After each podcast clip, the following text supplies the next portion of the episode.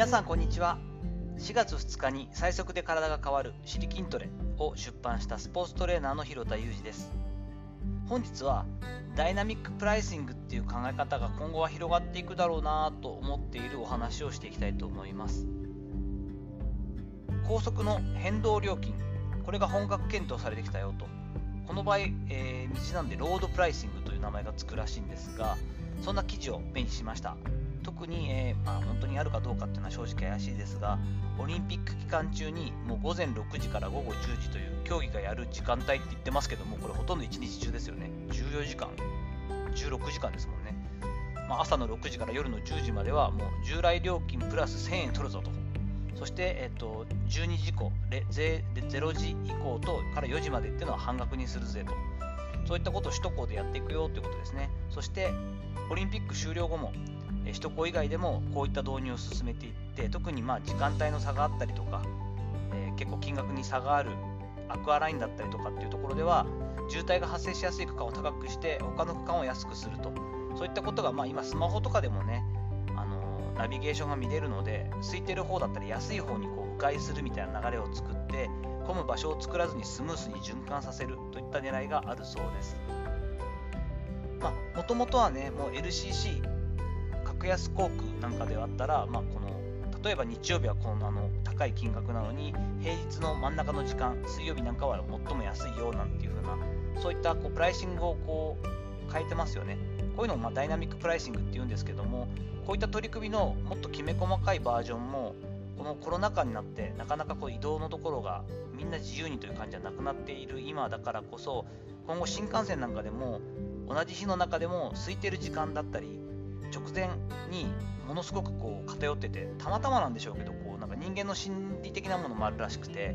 12時ちょうどの新幹線の東京発と11時52分とかだとついになんか12時とか霧のいいものを選びがちらしくて混む傾向にあるみたいなんですよね。そうすると直前とかで少し300円とか500円でも安くなったらあほとんど変わんないからじゃあ直前のに乗ろうなんていうことも出てきたりして、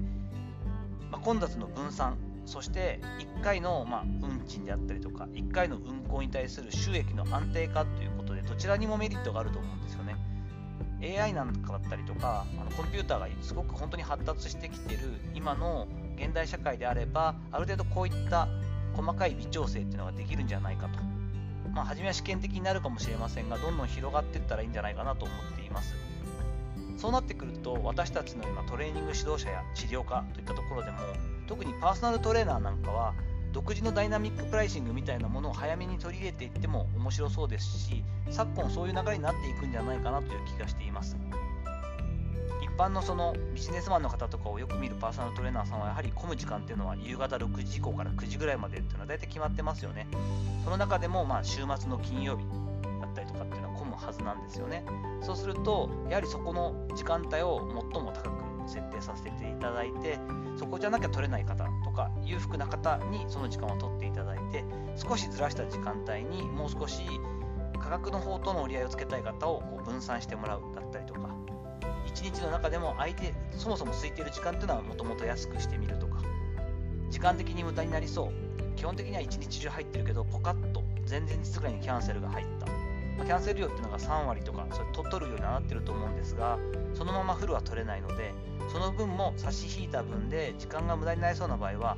ね一休とかホテルのサービスでもありますが直前割みたいなのも取り入れてパッとアプリか何かで見たらあ今日急に空いたんだ。いつもだったら8000円かかるところが4000円で行けるんだ。じゃあ今から行きますみたいなケースってどちらにもメリットがありますよね。